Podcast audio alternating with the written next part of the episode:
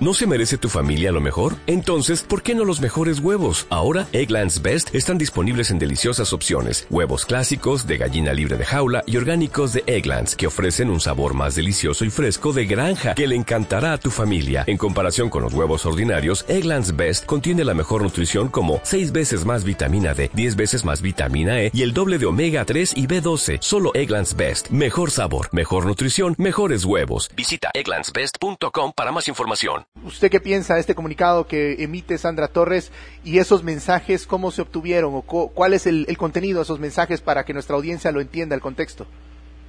Mire, los mensajes son mensajes que me mandaron mis propios compañeros, que entre los diputados existe un constante correo, digamos, mensajes todo el tiempo de todo lo que está pasando por vía teléfono. Y cuando me cayeron estos mensajes y estábamos en la conferencia de prensa, yo me recordé de ellos y los puse para la manera de ejemplo que es el tipo de mensajes que ella pasa.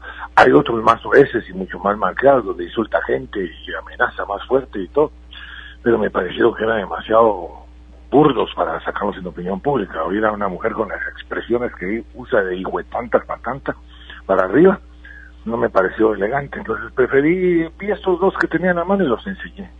Claro. ¿Qué, es lo que dicen estos mensajes? Para que nuestra audiencia tenga el contexto, diputado, perdón. Pues son mensajes, eh, uno creo que se relaciona a que no voten por Carlos Barrera, que va a ser acá y que el que lo apoye lo va a destruir.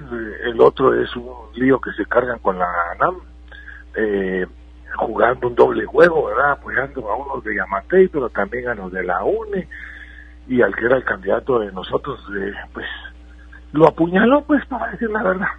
Entonces, eh, todo eso fue sumando, ¿verdad? Pero este problema venía del Congreso anterior, desde la octava legislatura. Al final tuvimos como ocho o nueve diputados que se vendieron, que recibían una cantidad de dinero de Gustavo Vargas, diez mil quetzales. Yo le dije a Vargas, delante de todos, mira, y me puedes decir por qué les estás dando dinero. Y eso a cambio de a cambio de nada, es para que se relajen, se les quite el estrés. Entonces dije, mira, disculpame, dije, pero gratis no existe. Algo, algo vas a pedir. Y efectivamente eso pasó. A los pocos días les exigió a los diputados en un almuerzo donde les dio 15 mil quetzales. Todos se saben en el Congreso. Se hace un almuerzo en los cebollines y ahí se les dicen que tienen que votar por el, decreto que iba contra la CICIG y el que apoyó aquella exoneración de impuestos para los vendedores de ganado, le decían de las vaquitas. Entonces, ahí ya se empieza a ver una dirección, después eh, sigue eh, caminando la, la fricción, eh, gente como Santiago Nájera, que ya habíamos tenido problemas con él cuando decidió apoyar a Jimmy Morales en el antejuicio, y le dio su voto a favor a Jimmy Morales, desde ahí entró en conflicto. Y después se fue a descubrir que le habían dado una obra en Jutiapa de 20 millones de, de quetzales. Entonces, todas esas cosas fueron tensando la bancada pero siempre que mirábamos los problemas de la bancada terminaban en la misma persona, Sandra Torres. Porque es cierto que Vargas es el operador de Gustavo, de ella, y se mueve de todo, pero al final de cuentas es Sandra Torres la que está permitiendo todo ese tipo de cosas. Ella se enteró de que le estaban dando dinero a los diputados y lo promovió y se quedó callada y hasta estimuló a que lo hicieran con tal de conseguir más diputados. Entonces, todo eso llegó al borde al día de ayer, cuando ya las cosas pasaron y empezamos a ver que había cosas ya más delicadas, donde se está pretendiendo que la bancada de la UNE oriente sus votos a favor de ciertos candidatos a magistrados. Y eso de verdad no queremos entrar en ese juego. Queremos que Guatemala tenga la mejor corte posible y la corte menos comprometida que se pueda. Y si nosotros nos quedábamos caídos, era poner la corte como doña Sandra y don Gustavo Quiro. Ahora, eh, diputado Taracena, eh, usted mencionaba que esto no viene de ahorita, que esto viene de antes. Eh, si esto ya venía de antes y el problema con Sandra Torres no es nuevo, eh, ¿por qué aceptar de que ella fuera para la presidencia? No, no, no, antes de, estamos hablando de diciembre, noviembre, donde empezó a dar atención. Ya había pasado las elecciones. no pudimos actuar antes porque sentimos que se iba a ver feo, se iba a ver mal, que ella estaba presa y nosotros nos aprovechamos de esa circunstancia hicimos todos los esfuerzos y la apoyamos en todo como grupo para que lograra irse con medida sustitutiva a su casa. Sigue, sigue pegada al juicio, eh, pero, pero con medida sustitutiva y entonces ya estábamos como en condiciones de poder decirle, bueno, ya estás libre, ahora vamos a hablar del problema político. Y eso fue lo que pasó. Ahora, por cuatro años, ¿ella sí tuvo peso en las decisiones de la bancada de la UNE?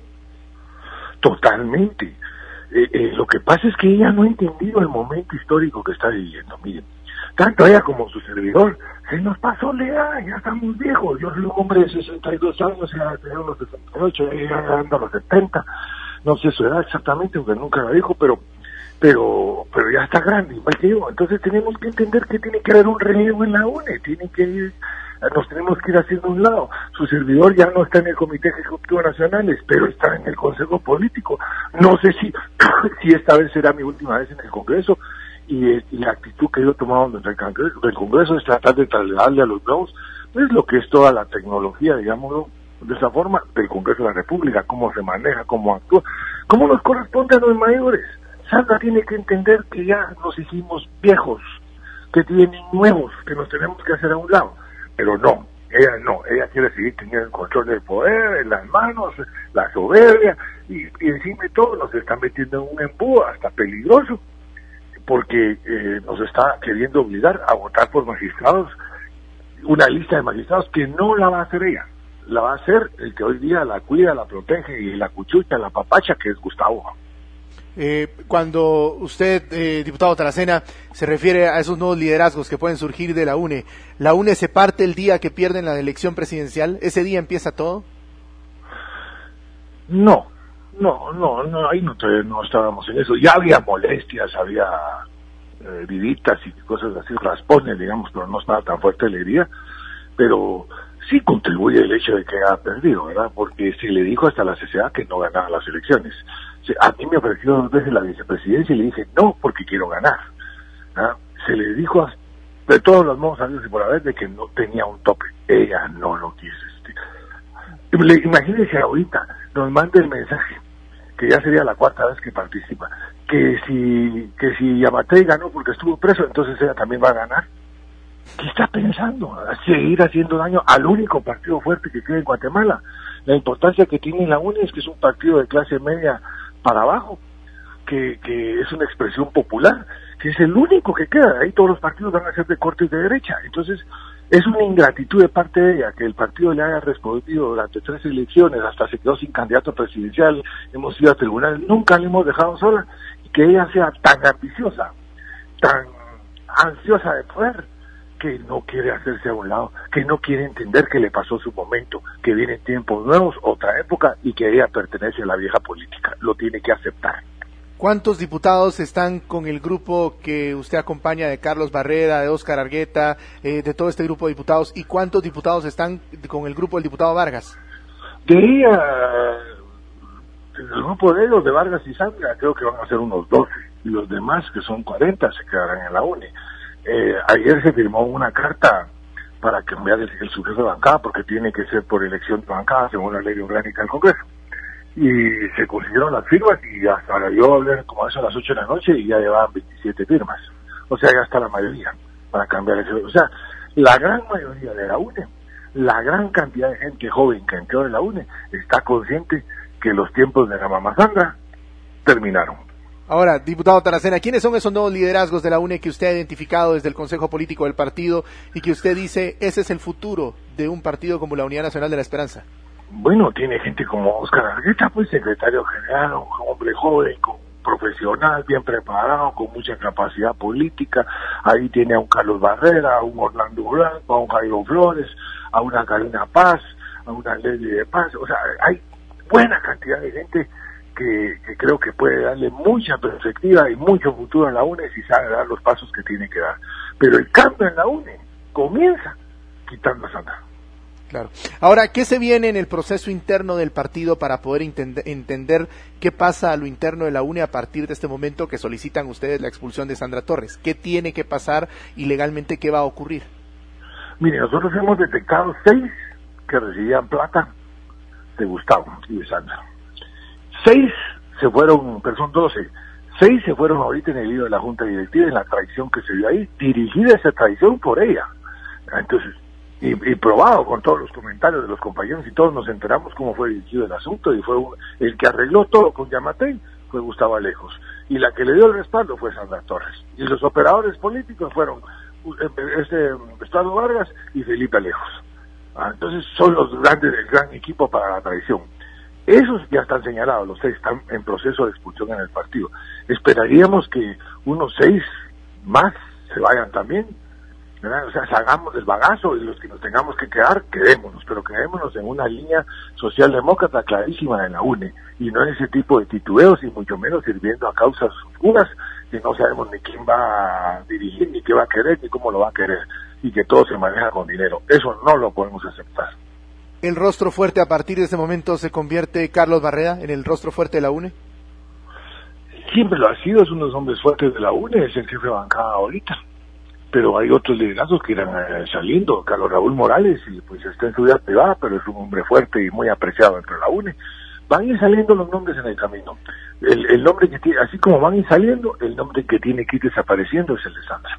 Ahora, eh, usted me acaba de mencionar un nombre que creo muchos le dijeron a ustedes en la UNE, y yo sé que se los dijeron, eh, de que él hubiese sido mejor candidato a la presidencia que lo que llevaron como candidata a la presidencia. Estoy hablando del caso de Carlos Raúl Morales.